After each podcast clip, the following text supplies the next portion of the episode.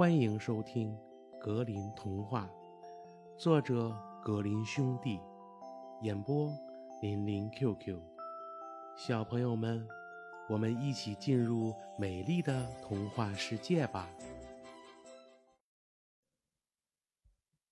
玻璃瓶中的妖怪二，小伙子将妖怪重新骗回瓶子里之后啊。本打算回到父亲身边去，谁知道那个妖怪尖着嗓子凄凄惨惨的嚎叫起来：“喂，放我出去吧！放我出去吧！”小伙子斩钉截铁的说：“不，他呀，绝对不会再做那种蠢事了。”可妖怪呢，硬要叫他呀听听条件。保证不拧断他的脖子，还给他一大笔财富，一辈子也花不完、用不尽的。嗯，大概你想用刚才的办法再骗我一次。”小伙子回答说，“你要是不答应，就错过自己荣华富贵的机会了。我发誓，绝不碰你一根毫毛。”小伙子就想，不妨再冒他一次险，没准儿妖怪言而有信呢。于是啊，小伙子又拔掉了瓶塞，妖怪钻出来后越变越大，又变成了一个巨人。现在你该得到你的回报了，巨人说着，递给小伙子一块橡皮膏模样的东西。告诉他说：“用这东西的一头啊，在伤口上轻轻碰一下，伤口就会愈合；用另一头在钢铁上敲打一下，钢铁就会变成银子。我得先试一试。”小伙子说罢，走到一棵大树跟前，用斧子把树皮砍掉一小块，然后啊。用那玩意儿在树皮的伤损处轻轻的碰了一下，树皮果真长拢了，确实不错呀。他对巨人说道：“现在我们该分手了。”巨人感谢小伙子搭救了他，小伙子也感谢这巨人送给他的礼物，然后他们呀各自动身，各走各的了。小伙子回到父亲身边，父亲嘟嘟囔囔的对他发起牢骚，问他这么半天不干活，到底是来干什么的？我早就说过，这活你干不了。他对儿子说：“爸爸，您千万别生气，我会赶上来的。”赶上来！父亲一听啊，火冒三丈，我倒要看看。你怎么个赶法？爸爸，您看好了，我一斧下去啊，就能砍倒那棵树。说罢，小伙子取出那神奇的玩意儿，在斧子上擦拭了一番，然后猛地一斧砍了下去。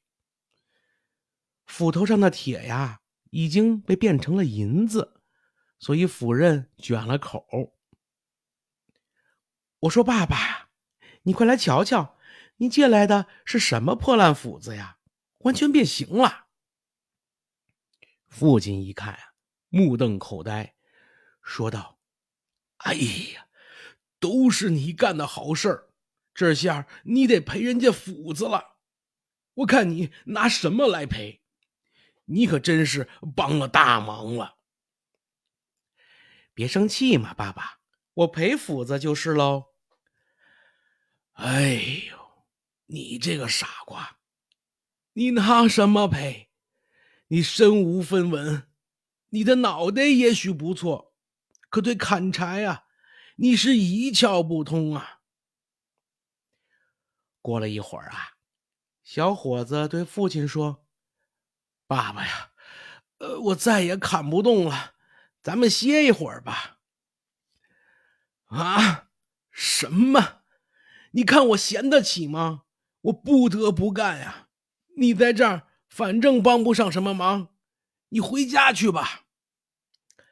爸爸，我可是头一回到森林里来，我一个人也找不到路呀。咱们一块儿回家吧。小伙子对父亲说着。父亲的怒气呢，也已经平息了几分，于是答应一块儿回家去。到家后啊，父亲对儿子说：“去把这把斧子卖了吧，看能卖多少钱。不够的，由我来挣。挣够了，咱们就赔邻居一把新斧子。”儿子呢？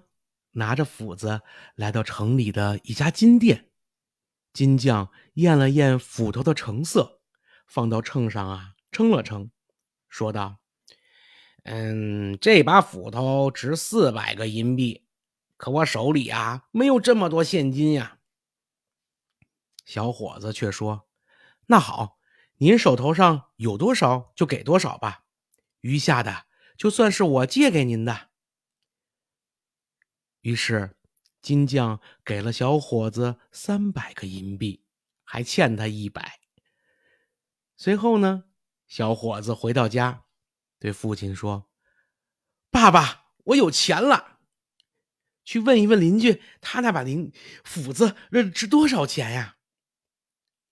我不用问也知道，一个银币六个罗身。那好。咱们给他两个银币，十二个罗身，加倍偿还。”儿子说道。“您瞧，我有的是钱。”说罢呀，小伙子给了父亲一百个银币，告诉父亲呀，从此以后再也不会缺钱花了，可以好好享清福了。我的老天爷呀！这么多的钱是从哪儿弄来的呀？于是啊，小伙子向父亲讲述了事情的经过。小伙子呢，用余下的钱呀，返回大学继续他的学业。后来呀，由于妖怪给他的那个玩意儿可以治疗各种各样的伤口，他呀，成了闻名于世的大医生。小朋友们，本集故事讲完了，感谢收听，我们下集故事再见吧。